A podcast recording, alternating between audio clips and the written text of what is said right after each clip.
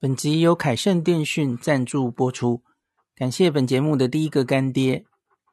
如果你要去日本，在烦恼上网的问题，你的手机是十一 iPhone 十一以上的 iPhone，恭喜你，你可以使用去日本上网新趋势的 eSIM 虚拟 SIM 卡，没有实体卡，下单之后收到 email 的 QR code 就完成交易了。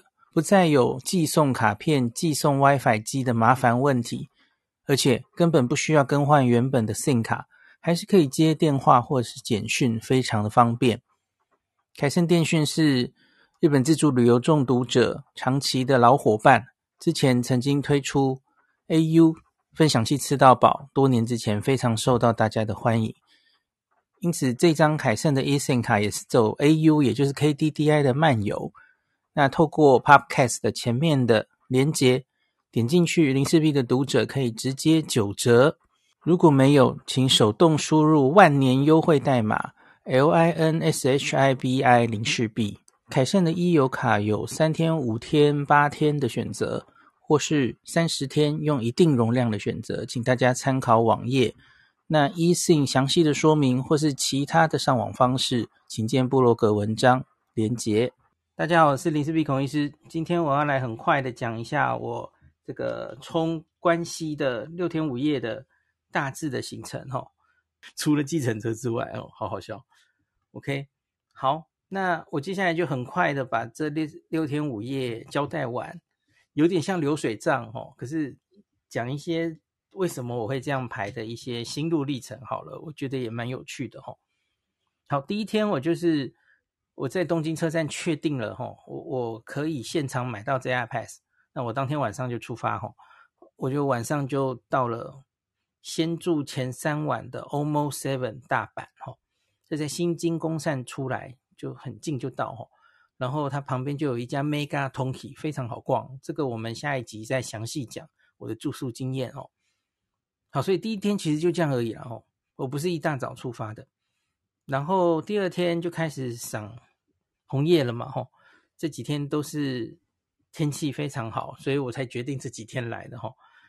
那一早就先冲我最期待的东福寺哦，然后我们遇到一个台湾朋友，哈，他是一个补习班的老师，也是一个人来看红叶，哈。在东福寺，我在照来照去的时候，诶，他就认出我来，哈。那因为他是一个人走嘛，哦，所以之后几天我们就一起走好了，哈。后来他提早离开了，他他他行程直到星期六，哦，就就离开了这样子。然后有有件有趣的事情是，我这次去每一个景点，我我好像几乎都会被认出来啊，呃，怎么会这样？好像只有去大阪的那个广尾寺，因为比较偏远，我就没有遇到台湾人这样子。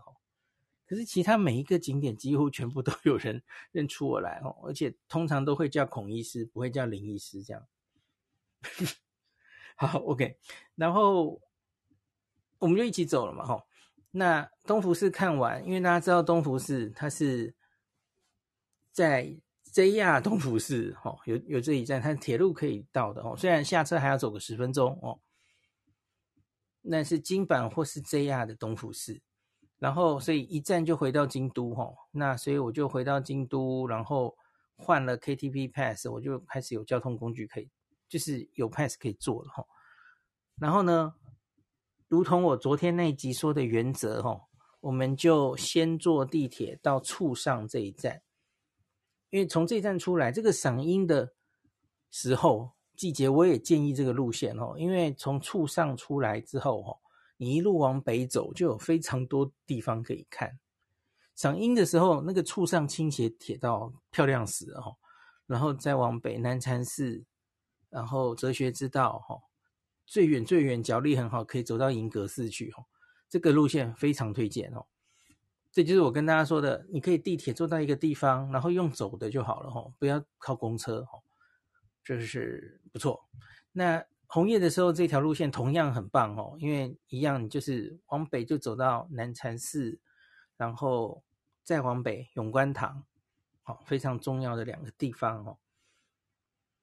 好，所以我们这天就是看南禅寺，看永观堂，然后其实到的时候哈，已经有点接近黄昏了哦，所以我们南禅寺是先过门不入哈，因为我们觉得永观堂比较重要哦，所以趁阳光还不错的时候，先到永观堂。那永观堂的话，跟我八年前的印象不太一样，它动线改了哈，它现在要花比较多时间，因为它红叶观拜。秋天特别关拜，它的路线是固定的哦。你进去之后，它很快就要你进去室内参观它的的东西哈，然后最后再会走到那个主本堂，然后看那个非常非常有名的回首回首的那个观音像哈，就跟永观说永观太慢了哦 的那个那个观音哈。那可是这个。我记得以前没有，我我八年前来的时候没有哦。可是现在就是它就是含在行程里，你一定要先经过这一长串的室内，然后再开始看它的庭园哈。那可是完全非常好哦，因为它从这个走室内的过程往室外看，都可以看到非常漂亮的红叶的景观这样子哦。只是你你保留给整个南 永观堂参观的时间就要多一点哦。因为因为我记得我当年来的时候，就是庭园绕一圈哦，就出来了。可是现在就我觉得是很很值得的体验这样子。好，可是也因此我们绕出来之后，到了大家知道在永观堂看照的一个很大的景，就是多宝塔在远方嘛哦，然后前方是水池，然后看。这样照过去吼，那我们这样出来，最后走到这里的时候，阳光已经没有那么好了吼，所以这个有点可惜。那然后呢，我们就回头趁这个阳光这个还没有完全黑的时候，往回走到南禅寺看一下吼。然后南禅寺有一个很重要的地方，就是山门嘛哦，爬上那个门，然后往下看。有非常一片的红叶，就是假如是南禅寺的这个介绍，通常都会有那张照片嘛。哦，诶，可是我们就会看到那个登上山门的门口，那就是大道五味门登上去，然后也很赞叹的那个风景嘛。哦，那可是山门的那个下面，他就写说禁止拍照，然后连往外拍摄的也不行。哦，我们就诶，怎么会这样子？我记得以前没有这样啊。而且我我不能理解为什么不能往外拍啊？吼，呃，你是怕拍到，嗯，拍到路人，然后影响大家的肖像权吗？可是那那那你在路上南禅寺任何地方拍，不是也有同样的问题吗？吼，总之他现在上去是不能往外拍照的吼，所以我们就没有上去了吼，有点可惜，因为我我到的时候在山门前面的。那那几几株红叶非常非常红哦，从上面往下看一定非常漂亮。那可惜了吼，就是所以我们就没有上去，我们就去拍拍它后面的水路、水道阁那里吼，那里也蛮不错的吼。好，那这个然后就回去，那个我们就等到这个永观堂开门的时候，就在那边等着进场吼。原本以前以为人好像可能不会很多哦，可是 好多人哦。一开始在那边排队准备进去的人很多哦，可是其实还好，因为它其实消化的很快哦。那进去很快，这个就消化掉人潮了哦。那后来我们在整个夜峰看完出来，大概六点十一分吧，还是六点几分的时候哦，门口就是完全不用排队了哦，你随到就随进去了哦。所以后来我们就，因因为再再来那个嗯跟我走的人，他就先回回旅馆了，因为他晚上有事。那他前一天刚去过清水寺，他就跟我说，清水寺啊，他昨天是好像八点还九点，呃，不是，就是他不是第一时间进去的，一样跟我们在永观堂观察到的一样，哈。大概六点七点以后去，你就可以直接进去，根本不用排队哈。好，所以我就听他的话，然后我就 去了清水寺哈。果然就是如同他说的了哈。然后就是照的很满意哈，因为跟我八年前来清水寺杀声震天啊，挤挤来挤去很恐怖啊！我我那一年还是穿着和服去的哈，穿着木屐去，所以分外痛苦，因为很多人很多人这样子哦，那根本不能好好照相哦。可今年完全不一样哦。那今年我在清水寺的时候哈，我觉得还是以日本本国人为多哈，有外国人，可是远远没有我八年前看到外国人这么多哈。本国年轻人为主，我觉得。然后呢，在那个最经典的，呃，从这边然后往这个清水舞台照哦，那里是兵家必争之地嘛哦。我当年就是在那里挤到吓死了，那可是大概只排了三四排的人，然后大家就很有秩序嘛哦，那个照完了就往后退哈，所以大概等不到几分钟，你就可以挤到第一排，然后去往那边照最经典的清水舞台的景哦。我真的觉得今年大概真的是特例，然后明年大概就不会这么有轻松了哦。好，所以我最后就是等到清水寺关山门，大概就照到最后一刻，结束了忙碌的第一天哦，根本没有时间停下来吃东西哦，然后所以晚上就回去在全家随便买了炸物吃这样子哦，这是在关西的第二天，然后第三天是天气也是大好哦，其实我这几天遇到天气最好的是第三天跟第六天。其他天虽然是啊、有阳光，可是云也蛮多的哦。第三、第六天是最棒的哦。那第三天我们一早就跑了一个很多人口中大概也是可以排前三、前五，甚至有人排第一的京都的红叶景点哦，就是岚山的长吉光寺。岚山有非常多地方可以去了哦。那可是我多年前八年前我去过天龙寺，然后。我也去过渡月渡月桥这些地方嘛，吼。那大家要注意，蓝山的红叶啊，有在寺庙里人工在种植的，也有在蓝山上面的那些自然的红叶，哦，就类似北海道的那种红叶，哦。那在蓝山上的那些红叶，其实我们去的时候已经落的差不多了，吼，状况不是很好了。所以那个时候其实渡月桥的景色还好，吼。主主要应该就是进这些寺庙里面哦，这会比较漂亮哦。那天龙寺因为我们都看过了，觉得好像还好而已哦。那很多人都很推荐长吉光寺，可是我八年前去的时候，我记得阳光没有那么好哦。然后那年的风况，长吉光寺好像也已经落得差不多了，所以我没有特别的印象。那可是因为实在太多人推荐了哦。今天天气又这么好，所以我们决定吼长吉光寺为目标。那个，原来我们其实讨论了很久吼，应该先冲长吉光寺，还是应该说是近年，还是我不知道它红了多久了。有一个叫做右斋亭的地方吼，到底是应该先冲右斋亭，还是先冲长吉光寺？吼，我我。我最后没有后悔，我冲了长吉光寺，因为真的好美哦。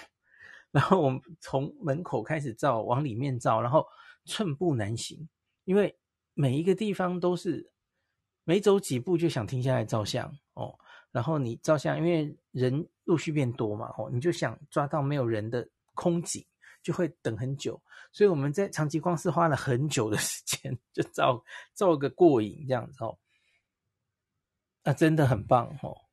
所以这一趟旅行，这六天五夜里面，你要我说我最喜欢的一个地方，我只能说一个地方，我会跟你说长吉光寺。第二名可能是真如堂哦，这这两个地方哦，我非常非常推荐。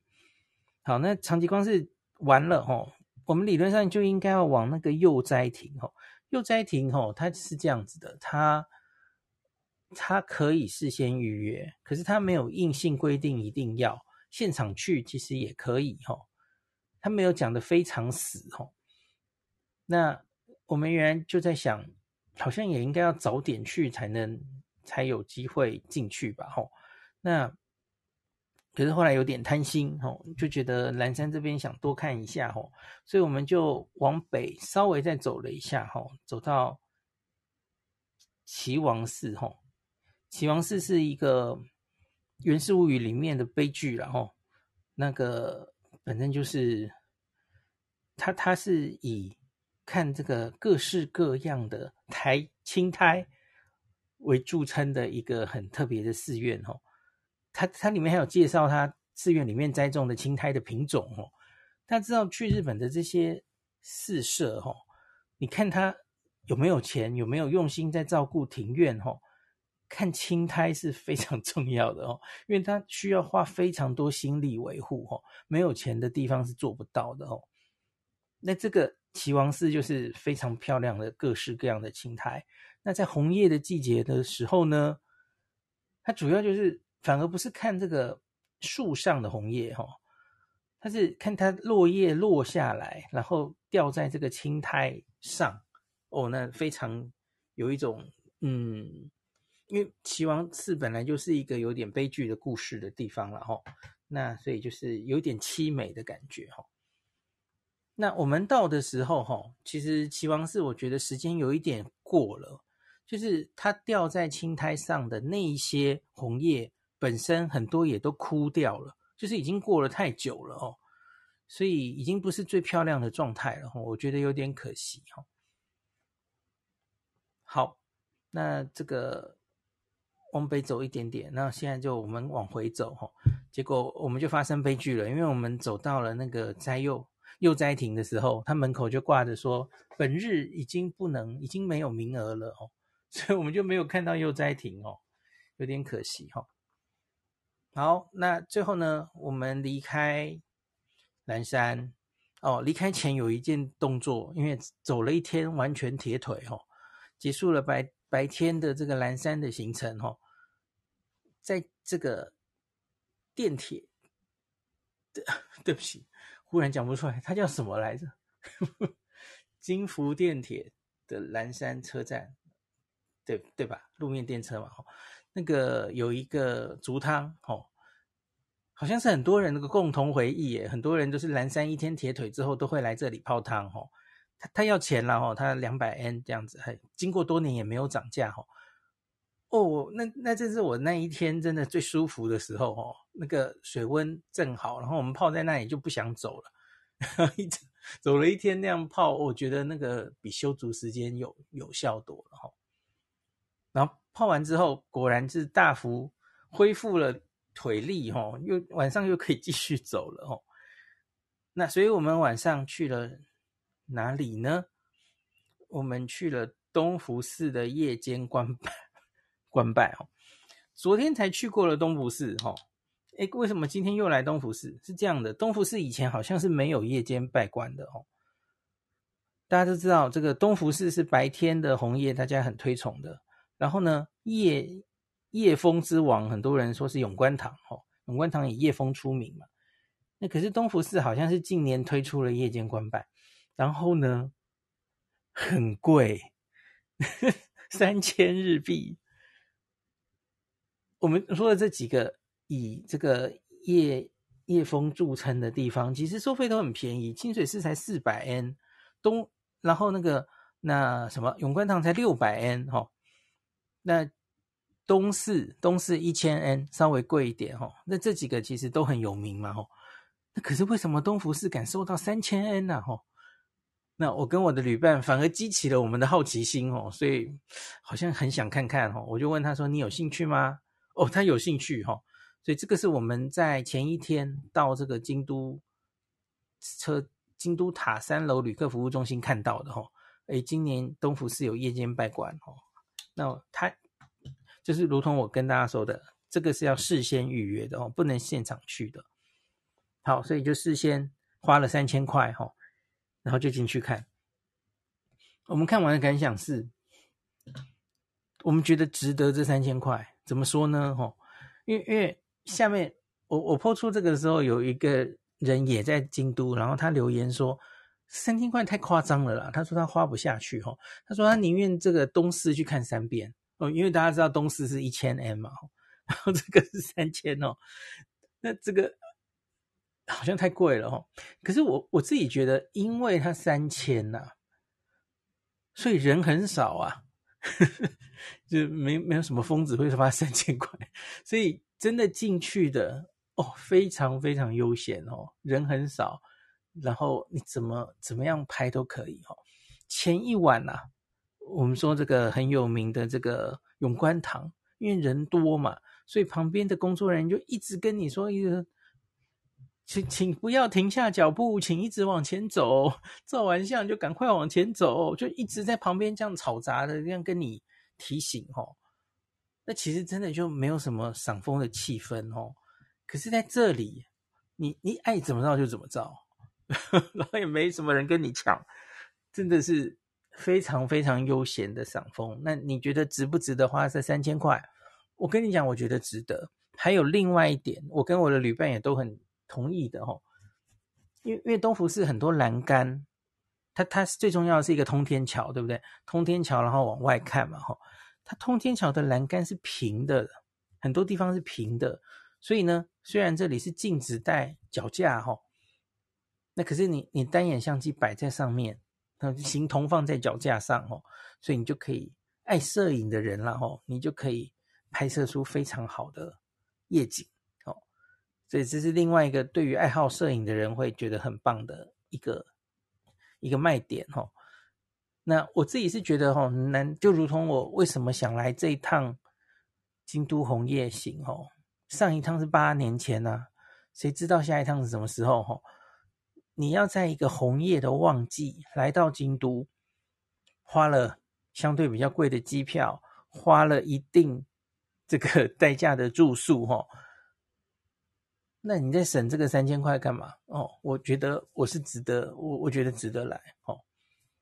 天这个机会难得哦，那嫌它是不是太贵是另外一回事了哈。可是我觉得它真的也蛮有可观之处哈。好，特别是白天的时候，东福寺它是呃拜观是一千吧。然后你就要进去它里面，然后看里面的庭院，那个要多五百哦，所以白天就花了一千五，所以晚上的三千是里面也可以看的哦。当然它动线有一点改变，那可是也可以到里面看那个枯山水，然后往外看通天桥。那可是整体我觉得东福寺还不错哦，也。这个一样，这个是要事先先预约的哦，提醒大家一下。只因为它贵哦，所以我们是到京都塔那一天哦，当日券其实都还有名额这样子哦。好，那再来我们这一天就讲完了嘛吼，因为我们东福寺就看了一整晚哦，慢慢照，死命的照，就看完了这样子。那最后就回到京都车站。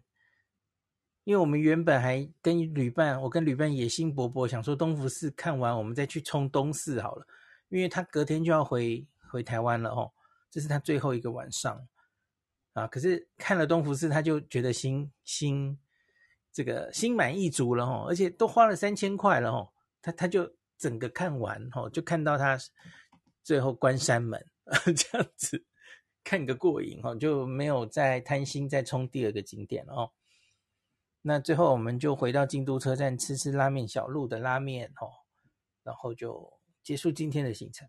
本集由凯盛电讯赞助播出，感谢本节目的第一个干爹。如果你要去日本，在烦恼上网的问题，你的手机是十一 iPhone 十一以上的 iPhone，恭喜你，你可以使用去日本上网新趋势的 eSIM 虚拟 SIM 卡，没有实体卡。